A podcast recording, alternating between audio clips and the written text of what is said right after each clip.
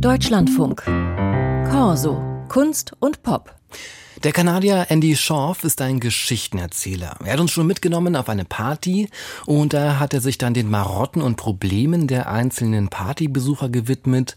Oder auf dem letzten Album, The Neon Skyline, da hat er die Geschichte erzählt von einem Typen, dessen Ex auf einmal wieder aufkreuzt und alles, was man glaubt überwunden zu haben, wird wieder nach oben befördert. Er erzählt das wirklich gut und ja, mit Texten, die wirklich gelungen sind und einer ganz warmen, herzlichen Musik.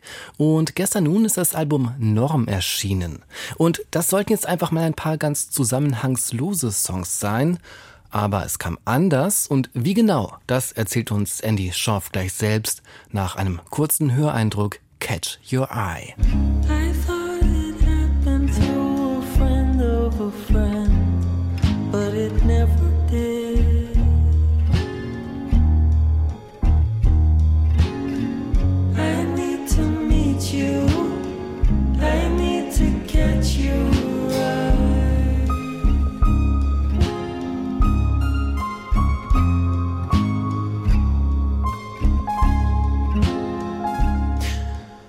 Ja, so klingt das neue Album von Andy Schorf und vor der Sendung, da habe ich mit ihm gesprochen. In Toronto, weil wo er lebt. Andy Schorf. Hello, welcome to the show. Good to have you here. Hi. Thank you. Yeah, thanks for having me. Ja, ich habe es gesagt, Sie haben schon einige Konzeptalben gemacht mit Geschichten, die Sie dann durch das gesamte Album getragen haben. Dieses Mal, da sollte es eigentlich anders sein. Sie wollten nur ein paar Songs zusammenwerfen, hat dann aber nicht geklappt. Sie haben wieder eine Geschichte drin gesehen. Aber die scheint dieses Mal ein bisschen schwieriger zu entschlüsseln zu sein. Wir können das ja mal versuchen. Äh, wir haben da irgendwie Gott, der mit Jesus über die Menschen spricht. Wir haben einen Typen mit dem Namen Norm, der verliebt ist in eine Frau, die aber eher beschattet, als auf sie zuzugehen. Äh, bringen Sie mal ein bisschen Licht vielleicht rein in die Show. Was passiert da? What happens on the record is a story that turns from you thinking that it's one thing to it becoming another thing. Was auf dem Album passiert? Man glaubt zu wissen, was passiert, aber dann nimmt die Handlung einen ganz anderen Lauf. Wie Sie sagen, eigentlich wollte ich kein Konzeptalbum mehr machen. Ich wollte einfach ein Album mit ein paar normalen Songs rausbringen, Deshalb heißt das Album auch Norm. Einer der ersten Songs, die ich für dieses Album geschrieben habe, war Telephone. In der ersten Strophe geht es darum, wie sehr sich jemand wünscht, angerufen zu werden. Wir glauben, dass diese Person verliebt ist. Aber in der zweiten Strophe wechselt der Blickwinkel. Jetzt geht es darum, wie Telefonate in der Vergangenheit bei der anderen Person angekommen sind, betrachtet von der Person, die sich wünscht, angerufen zu werden. And in my mind, I thought this could be the character of Norm. And I continued to write the songs. Und als ich das geschrieben hatte, dachte ich, das könnte doch Norm sein. Norm, der Protagonist. Als dann die restlichen Songs fertig waren, fiel mir auf, dass ich Norm wohl die ganze Zeit im Hinterkopf gehabt haben musste, denn ich konnte die Songs zu einer Geschichte zusammenfügen. Jetzt gibt es also doch wieder eine Handlung mit einem Anfang und einem Ende. Die Charaktere entwickeln sich. Allerdings nehme ich meine Hörer nicht mehr so sehr an die Hand wie früher.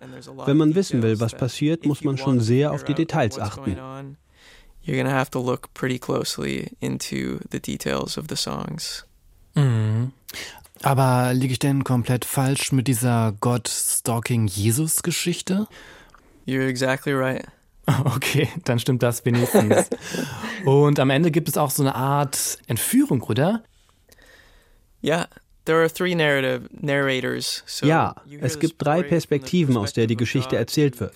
Von Gott, der alles sehen kann, von Norm, der dieser anderen Person nachstellt, und dann gibt es noch einen dritten Blickwinkel.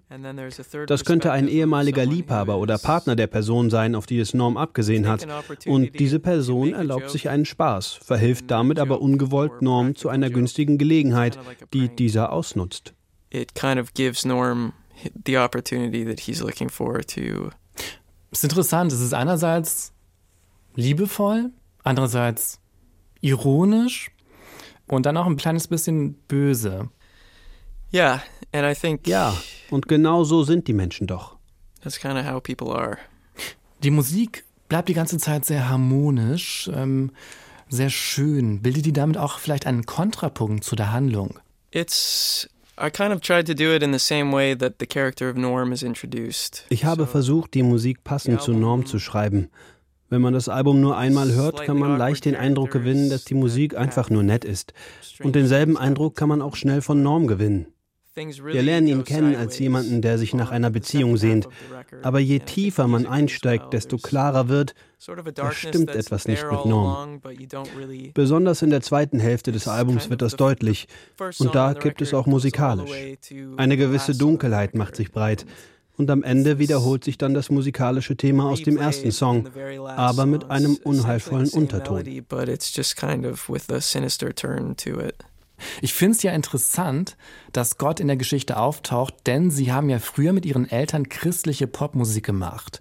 Was für ein Verhältnis haben Sie heute zur Religion? Um, I'm not like a religious person anymore. Ich würde mich heute nicht mehr als religiös bezeichnen. Ich bin in einem christlichen Umfeld aufgewachsen und habe auch an Gott geglaubt.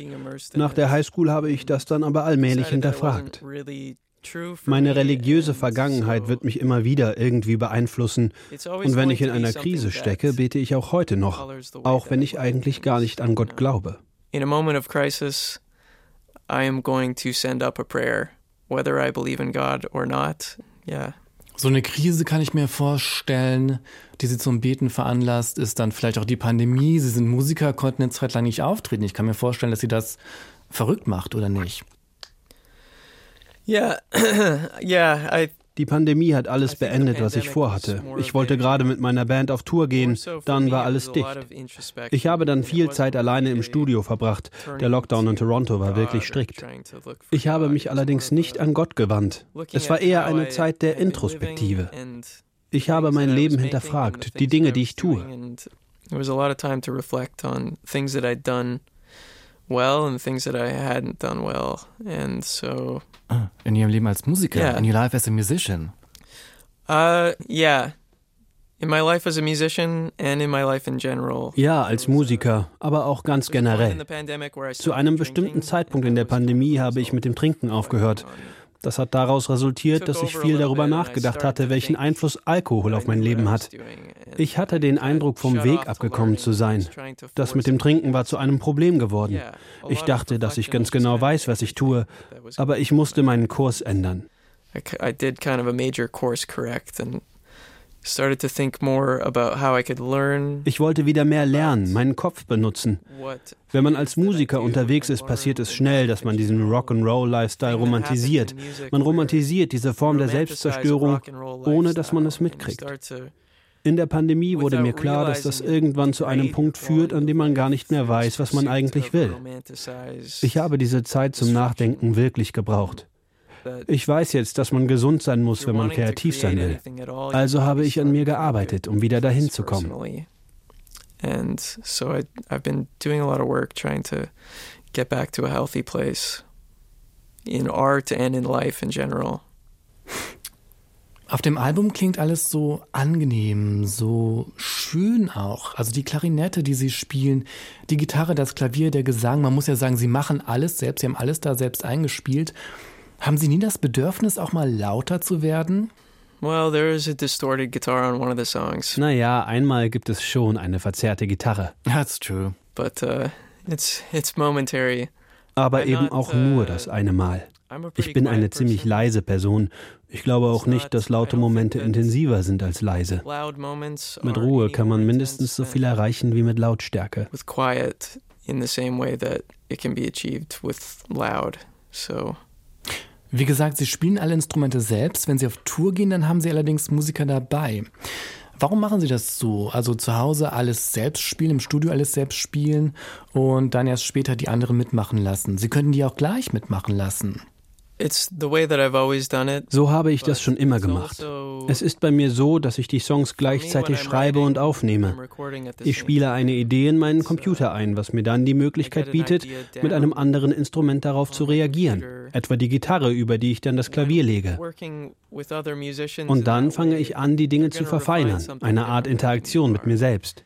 Würde ich das mit anderen Musikern zusammen machen, würden sie Dinge verändern, die ich gar nicht verändert haben will. Ich habe also mehr Kontrolle, wenn ich das alleine mache. Ich muss mit viel Geduld an die Sache herangehen, um herauszufinden, was mir gefällt. Nur dann können Songs entstehen, die genauso klingen, wie ich sie mir vorgestellt habe. I just want to have my my version of exactly how I want it to be down first. Mhm. Was würden Sie denn sagen, was ist die beste Situation, um dieses Album zu hören? I would say when you've got about ich würde sagen, dass man bestenfalls 40 Minuten lang nichts anderes zu tun hat, als sich auf das Album zu konzentrieren. Alright, Andy Scharf. Vielen Dank für das Gespräch. Andy Scharf, thank you so much for talking to me. Thank you. Yeah, thank you. Thanks for thanks for having me.